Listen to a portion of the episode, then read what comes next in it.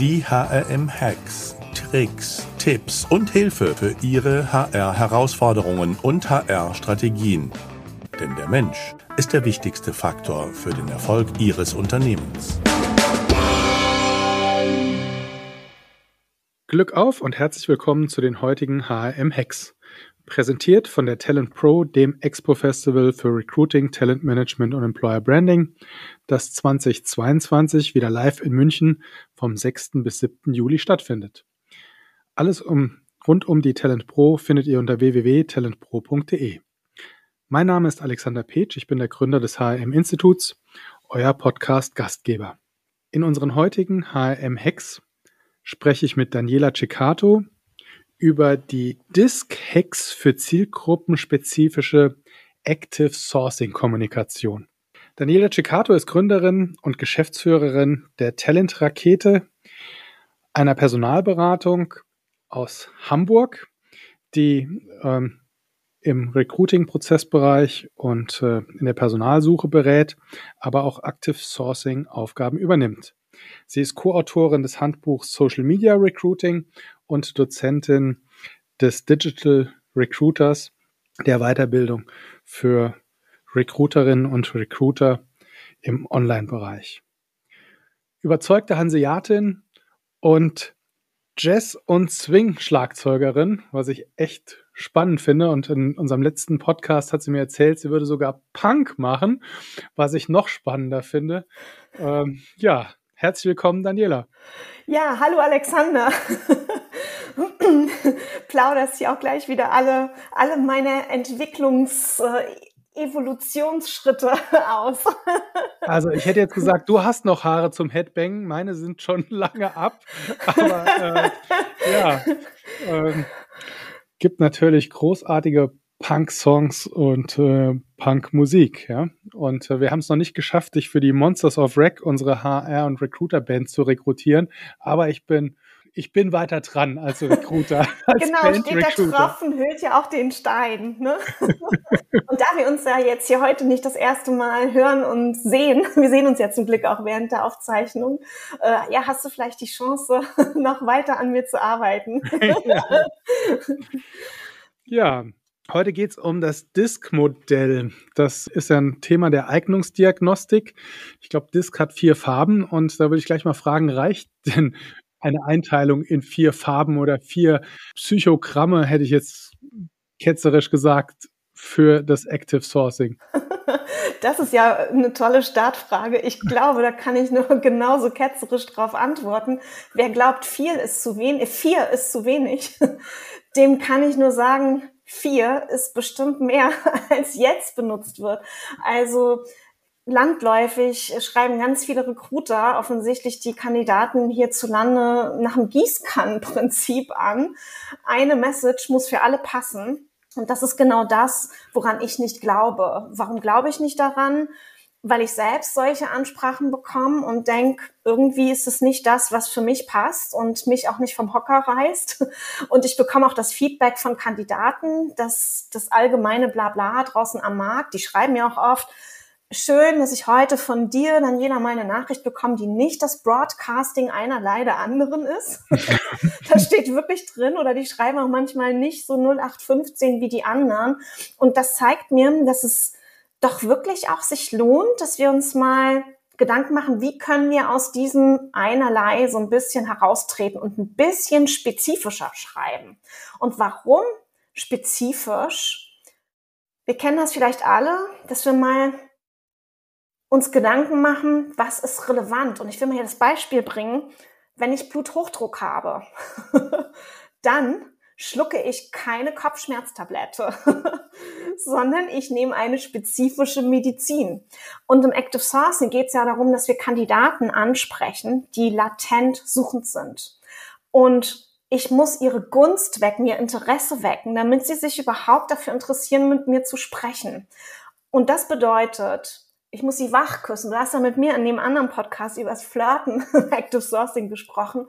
Und ich kann nur dann mit jemandem flirten, wenn, wenn mein Lächeln, was ich auf die Lippen setze, ganz charmant ist und wirklich wirksam. Und was ist wirksam in der Kommunikation? Wenn der Zungenkuss nicht geleistet werden kann. Ich muss ja irgendwas anderes Tolles machen in der Ansprache. Und das bedeutet, dass ich mir Gedanken muss, was ist relevant für den jeweiligen Kandidatentypus? Ja, also die Bluthochdrucktablette statt der Kopfschmerztablette. Wenn ich eine Führungskraft rekrutieren will, muss ich die anders anpacken, ihr Interesse anders gewinnen, als ich das tun kann bei einem Softwareentwickler und der tickt wieder anders als ein Buchhalter. Und wenn ich mich jetzt aber frage, mit dem Stift in der Hand oder mit dem Finger an der Tastatur, um meine Active Sourcing Nachricht zu verfassen, dann hilft es mir, das Disk-Modell zu verstehen und anzuwenden, weil das Disk-Modell ist für mich wie so ein Leitfaden, um herauszufinden, wie die Kandidaten ticken. Und das Schöne ist, du hast es ja schon gesagt, eigentlich stecken nur vier Farben dahinter. Es ist also fast banal, keine Rocket Science und trotzdem etwas, was so ein echter Booster ist in der Kandidatenansprache. Deswegen jetzt heute mal die Disk, das Disk-Modell. und ja, du kennst mich ja jetzt schon so ein bisschen, Alex. Ich tauche gerne so von der Metaebene tiefer ein. Ähm, und daher, ja, meinst du, wollen wir mal so ein bisschen gucken, was steckt denn so hinter ja. Disk als Strategie? Eigentlich ich sag mal, nutzt du ja die, den Gedanken von Disk, äh, um dir eigentlich ähm, Candidate-Persona-Modelle sozusagen in den vier Bereichen, wo wir gleich noch ein bisschen tiefer drauf einsteigen, zusammen sozusagen zu bauen, in Anführungszeichen, oder dich zumindest mit deiner Ansprache daran auszurichten. Genau, es gibt ganz viele verschiedene Aspekte, anhand deren man sein Candidate-Persona-Modell aufbauen kann. Das ist ja jetzt ja heute gar nicht unser Detailthema, wäre viel hm. zu facettenreich, glaube ich, auch für die Minuten, die uns die Hörer heute ihre Öhrchen schenken. Du hast es vorhin gesagt, das DISC-Modell stammt aus der Eignungsdiagnostik und so ist es tatsächlich auch.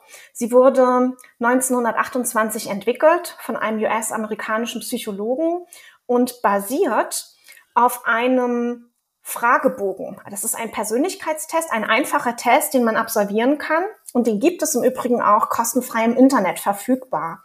Wenn du möchtest, schicke ich dir gerne den Link auch, dass ihr es im Handout äh, zum Download mhm. mit anbieten könnt. Und das Besondere ja. ist eben, wenn man diese Fragen beantwortet, erscheint man als Ergebnis in einer Zuordnung der Typologie der, der äh, Persönlichkeiten. Und diese Disk-Typologie unterscheidet vier verschiedene Grundtypen und jeder Grundtyp entspricht einer Farbe und einem Buchstaben. Im Englischen schreibt sich Disk sowie die Diskette mit C am Ende und steht dann für D wie dominant, I wie influential, C Entschuldigung, erst das S, steady, und dann das C, compliant. Und auf Deutsch heißt es Disk mit Gustav am Ende geschrieben und wird dann übersetzt mit dominant, initiativ, stetig und gewissenhaft. Und das mhm. Schöne ist, wenn wir dieses Disk-Modell verstehen und anwenden, dann verstehen wir einfach den Typus der Kandidaten und können genau jeder Kandidatenzielgruppe aus unserem Werkzeugkasten der tollen Argumente für unser Unternehmen und für unseren Job genau das Argument herausfischen, was für genau diesen Kandidatentypus das beglückendste ist.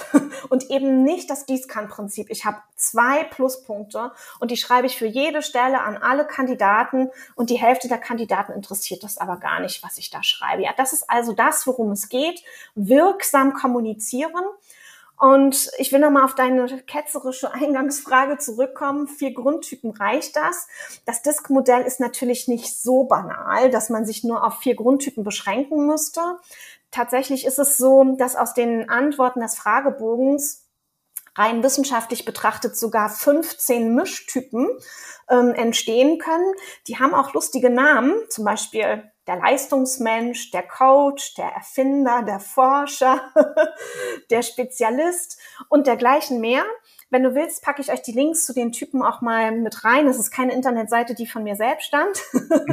Aber da kann man tiefer eintauchen. Doch das Schöne ist, für unsere Zwecke müssen wir nicht so tief eintauchen. Wir können auf der Oberfläche bleiben. Vier Grundtypen, vier Farben und da können wir ja mal eintauchen. Und ich kann ja mal schauen, ob du noch weißt, welche Farben so im Spiel sind. Vielleicht kennst du noch das Kartenspiel Uno. Hast du ja, mal gespielt? natürlich. Ich habe zwei kleine Mädels, äh, das ist hoch im Kurs. ja, dann ist es ja für dich ganz leicht, das aus dem Ärmel zu schütteln und vielleicht ahnt der eine oder andere Zuhörer oder die andere Zuhörerin. Rot, grün, gelb und blau, glaube ich. Jawohl, so Na. ist es. Ja, also beim nächsten Podcast brauchst du mich gar nicht, Alexander. genau, ja, rot. Rot, die Alarmfarbe im Allgemeinen. Rot steht für dominant. Und das ist der Persönlichkeitstypus, der für Merkmale steht, wie es sind ergebnisorientierte Menschen, die bestimmt handeln, Herausforderungen mögen, schnelle Ergebnisse erzielen wollen, Selbstbewusstsein ausstrahlen und entscheidungsfreudig sind. Das sind Menschen, die eine hohe Entscheidungshoheit brauchen und die auf der Sachebene aktiv sind. Also, wenn man das jetzt nochmal in wenigen Schlagworten zusammenfassen will, das sind Persönlichkeiten, die schnell Entscheidungen treffen, ihr eigenes Ding machen, gerne mit anderen im Wettstreit stehen, aber auch selbst gern die Regeln vorgeben. Ja, das sind die roten Typen.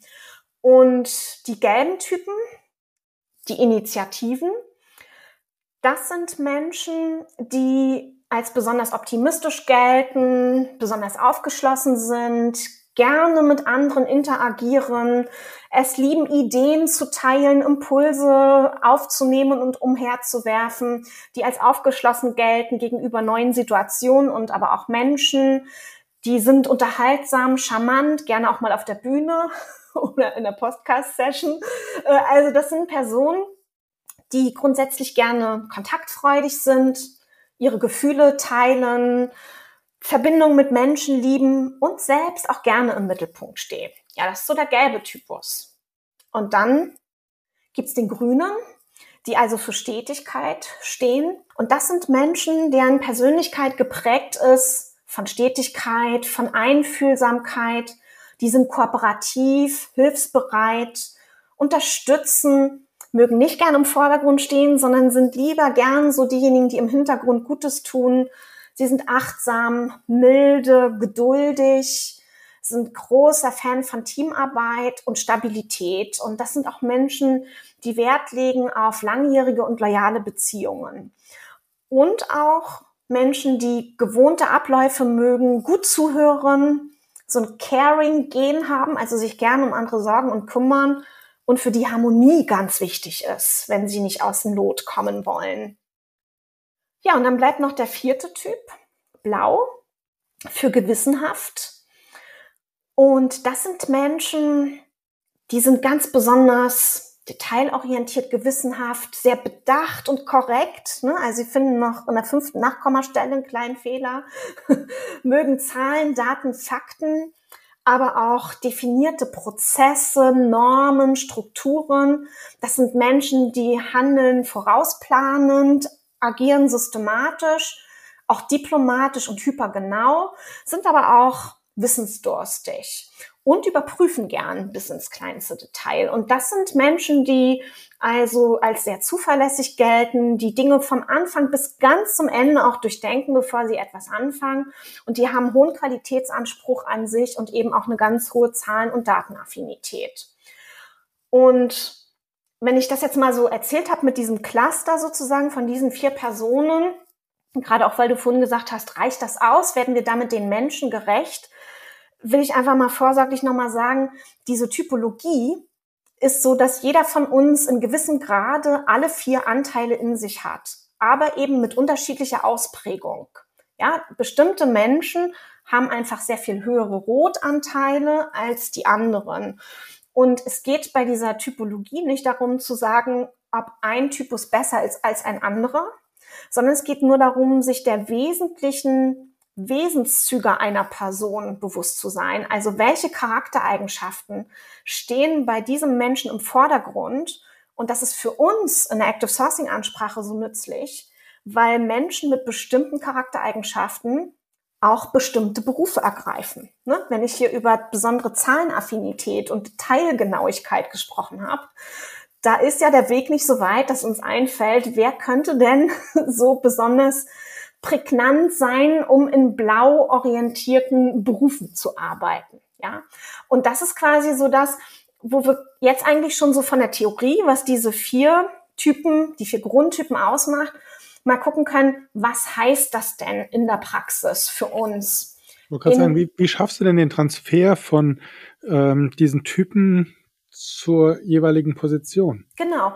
Ähm, das ist viel einfacher, als uns erscheint, wenn wir uns mal überlegen, was immer so in den Stellenprofilen drin steht. Da gibt's ja ganz viele Hard Skills, aber eigentlich steht auch in jeder Anzeige etwas über Soft Skills.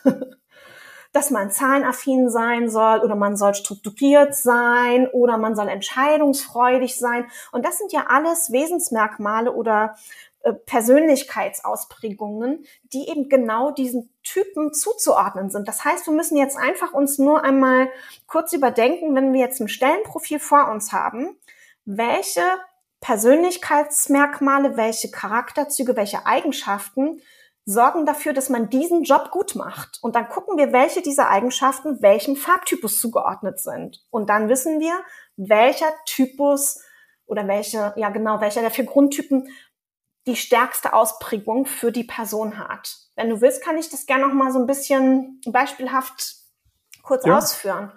Also mal so eine Idee. Die roten, die dominanten Typen, die, die gern den Ton angeben, den Wettstreit mögen. Das sind zum Beispiel Führungskräfte.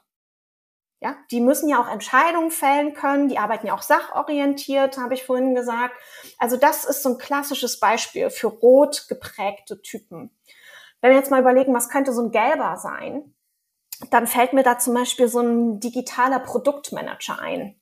Weil das sind Menschen, die neuartige Technologien adaptieren. Die haben, die freuen sich also immer, wenn es irgendwie was Neues auf dem Markt gibt, eine neue App, mhm. dann müssen die das gleich mal ausprobieren.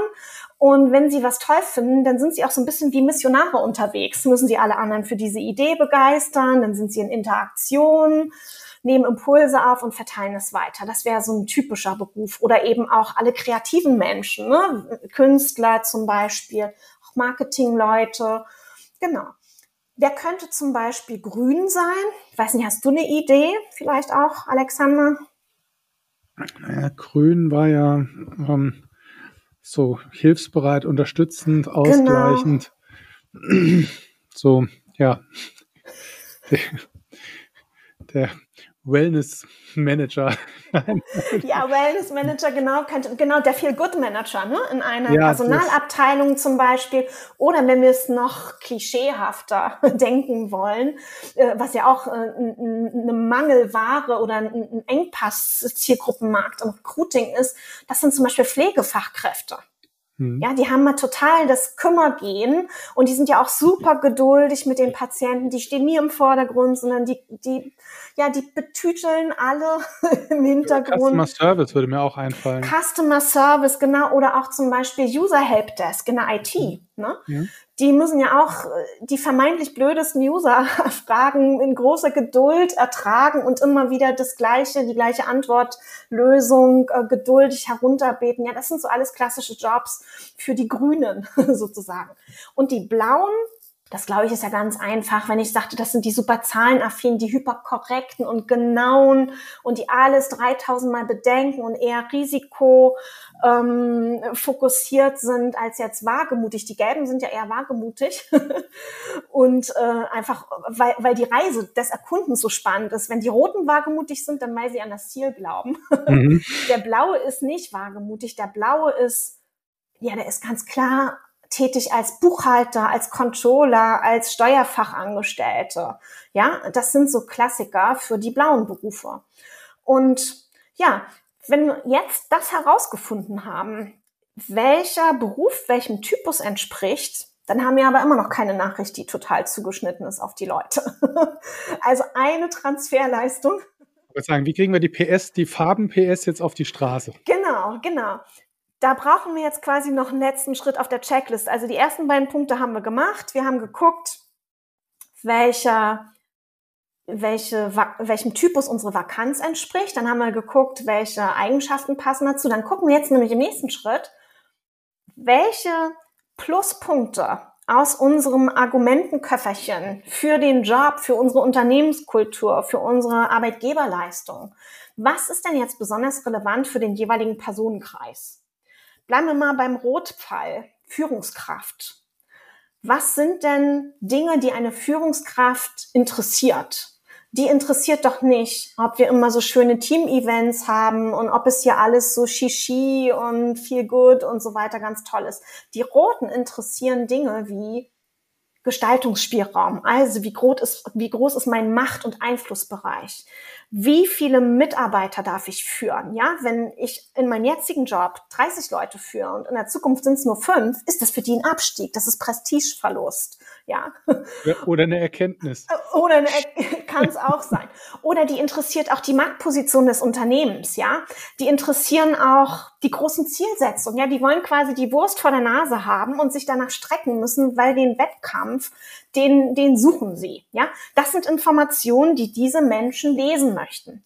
Und das kann ich doch aus den Charaktereigenschaften der jeweiligen Typologie ableiten. Welche von unseren Goodies sind hierfür jetzt interessant? Ja, also die, die äh, grünen Menschen, die auf Sicherheit abfahren, und auf äh, Nachhaltigkeits, äh, vor allem auch Nachhaltigkeitsaspekte. Für die ist es zum Beispiel wichtig zu wissen, wie sind meine Arbeitsmodelle, wie ist der Teamflair, ja, die sind harmonieorientiert, ja, die möchten einfach wissen, dass wir uns alle toll verstehen und dass wir auch am besten sogar mal abends ein Bierchen zusammen trinken gehen und ähnliches, ja.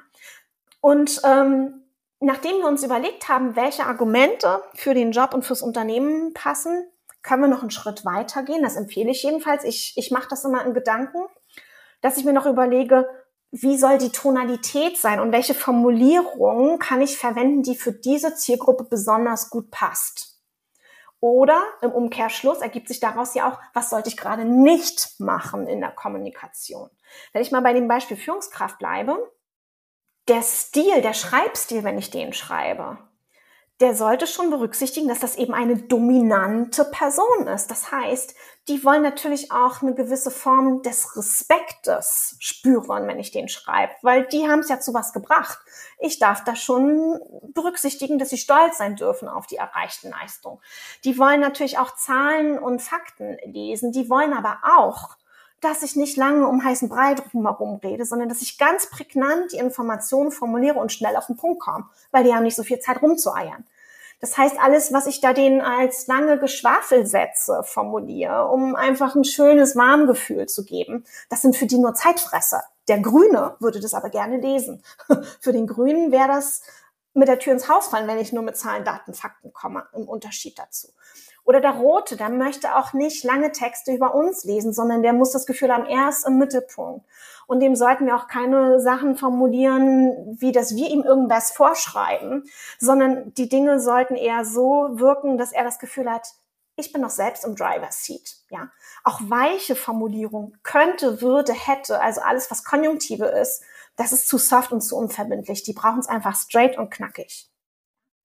Und bei so, einem, bei so einer Führungskraft kann man durchaus auch mal schreiben, was haben Sie, was möchten Sie denn in Ihrer Karriere noch erreichen? Ne? Ich habe hier ein tolles Angebot und ich würde gerne mal mit Ihnen über Ihre Karriere sprechen. Aber Karriere wäre zum Beispiel für einen Grünen was. Die wollen sich vielleicht beruflich weiterentwickeln, aber von Karriere machen reden die nicht. Die glauben, dass das findet in anderen Sphären statt. Aber grenzt du nicht auch viele Chancen damit aus? Also nehmen wir mal eine Führungskraft. Ja? Äh, sind ja nicht alle Führungskräfte rot. Und viele sind ja auch vielleicht aufgrund ihrer Erfahrung oder ich sag mal ganz platt Betriebszugehörigkeit, äh, also sozusagen in Führungspositionen äh, hineingewachsen und entsprechen aber von ihrer Art her gar nicht einem klassischen, äh, jetzt wie du es beschreiben würdest, roten Führungscharakterperson. Aber gerade heterogene Teams sind aus meiner Sicht ja absolute High-Performance-Teams. Unbedingt. Mixed Teams perform better, heißt es ja mhm. so schön. Und natürlich, das ist nur eine Methode, ein Muster. Die hat natürlich insofern ihre Grenzen, als dass sie nicht bis ins Detail jedem einzelnen Kandidaten bewusst wird. Wir kennen die Personen ja auch nicht, die wir anschreiben, weil wir haben nur die Informationen zur Verfügung, die wir als Datenspuren in ihrem Profil finden, sozusagen. Aber anhand des Kontextes und auch anhand der Kultur und ähm, des Team Spirit bei uns im Unternehmen können wir grundsätzlich ableiten, welche Argumente für die Zielgruppe richtig und wichtig sind. Es ist durchaus realitätsgetreu, dass ich sage, es gibt Jobs, da haben die Personen sehr wahrscheinlich in zwei der vier Typen eine relativ starke Ausprägung. Aber dann habe ich immer noch in zwei Bereichen die Argumente, die ich quasi verjüngen kann. Ich habe nicht zehn Argumente, bei denen ich Guessworking betreibe und überlege, ja, welches von denen ist jetzt am tollsten. Und die meisten Recruiter gehen von dem aus, was sie toll finden. Da sind sie nur bei sich. Und das ist das, was mir wichtig ist, dass wir rauskommen aus unserem Sessel und uns mal in die Rolle der Kandidaten begeben, aus deren Augen die Welt sehen und überlegen, was interessiert die Zielgruppe wirklich, was möchte sie lesen. Na, kriegen wir da noch ein paar Hacks zusammengefasst aus dem, was wir gerade, ich sag mal, sehr intensiv diskutiert haben? Also der erste Hack wäre zu sagen, denk aus dem Leben der Kandidaten betrachtet, ja? Und warum? Wir wollen wirksam kommunizieren. So wie ich es vorhin schon sagte, ne? nicht die Kopfschmerztablette bei Bluthochdruck nehmen. Wir müssen spezifische Argumente finden. Wenn wir spezifische Argumente kommunizieren, fühlen sich die Kandidaten besser angesprochen. Und der Hack ist eben zu gucken, welchem Typus entspricht der Job. Der zweite Hack dann eben, welche Wesensmerkmale sind hier prägend für diesen Typus und was findet sich davon wieder in dem Rollenprofil oder auch in dem Umfeld, das wir für diese Position bei uns im Unternehmen haben. Und das übersetzen dann eben in die konkreten Texte, die ich schreibe, also die jeweiligen Argumente herausfinden.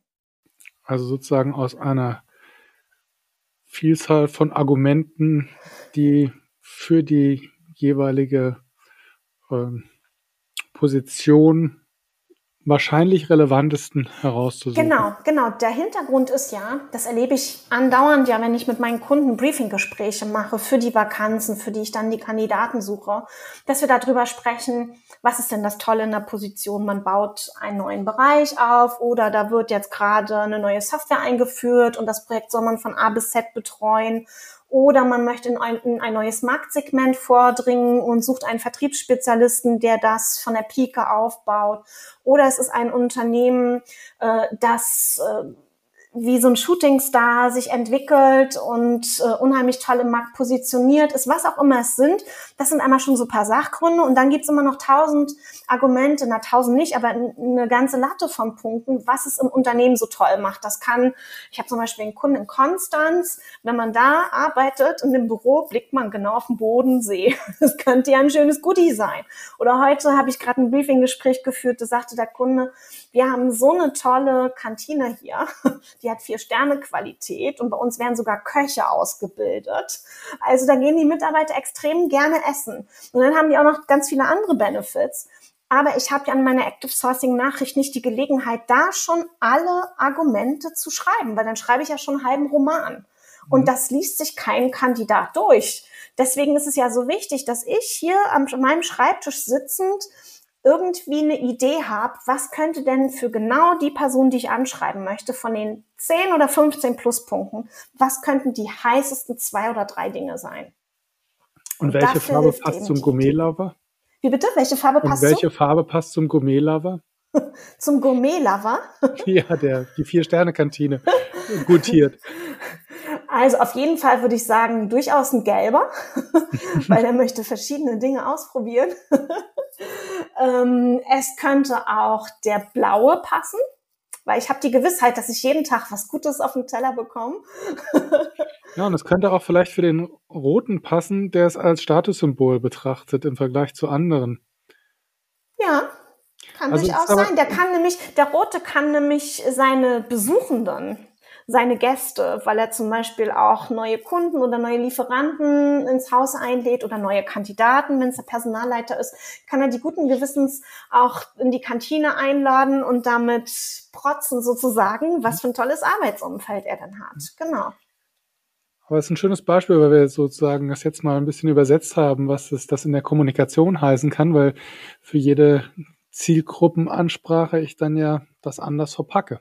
Genau, das, darum geht es mir, dass wir wirklich versuchen zu verstehen, wie ticken die anderen. Ne? Und wenn wir die Welt aus ihren Augen sehen und sie auch so beschreiben, dann öffnen wir eher deren Herzen, weil sie sich verstanden fühlen. Ja, ich, ich spreche dann oder schreibe wie eine von ihnen. Und dann haben wir so eine gleiche Grundschwingung. Wir sind im Takt, um nochmal so zur Musik zurückzukommen, die du ja eingangs gebracht hast. Ne? Ich muss ja swingen im Jazz und äh, die anderen sollen sich von mir mitreißen lassen und mitschwingen. Ne? Und hier haben wir dann eine Seite zum Klingen gebracht, bei der alle schön mitschwingen können.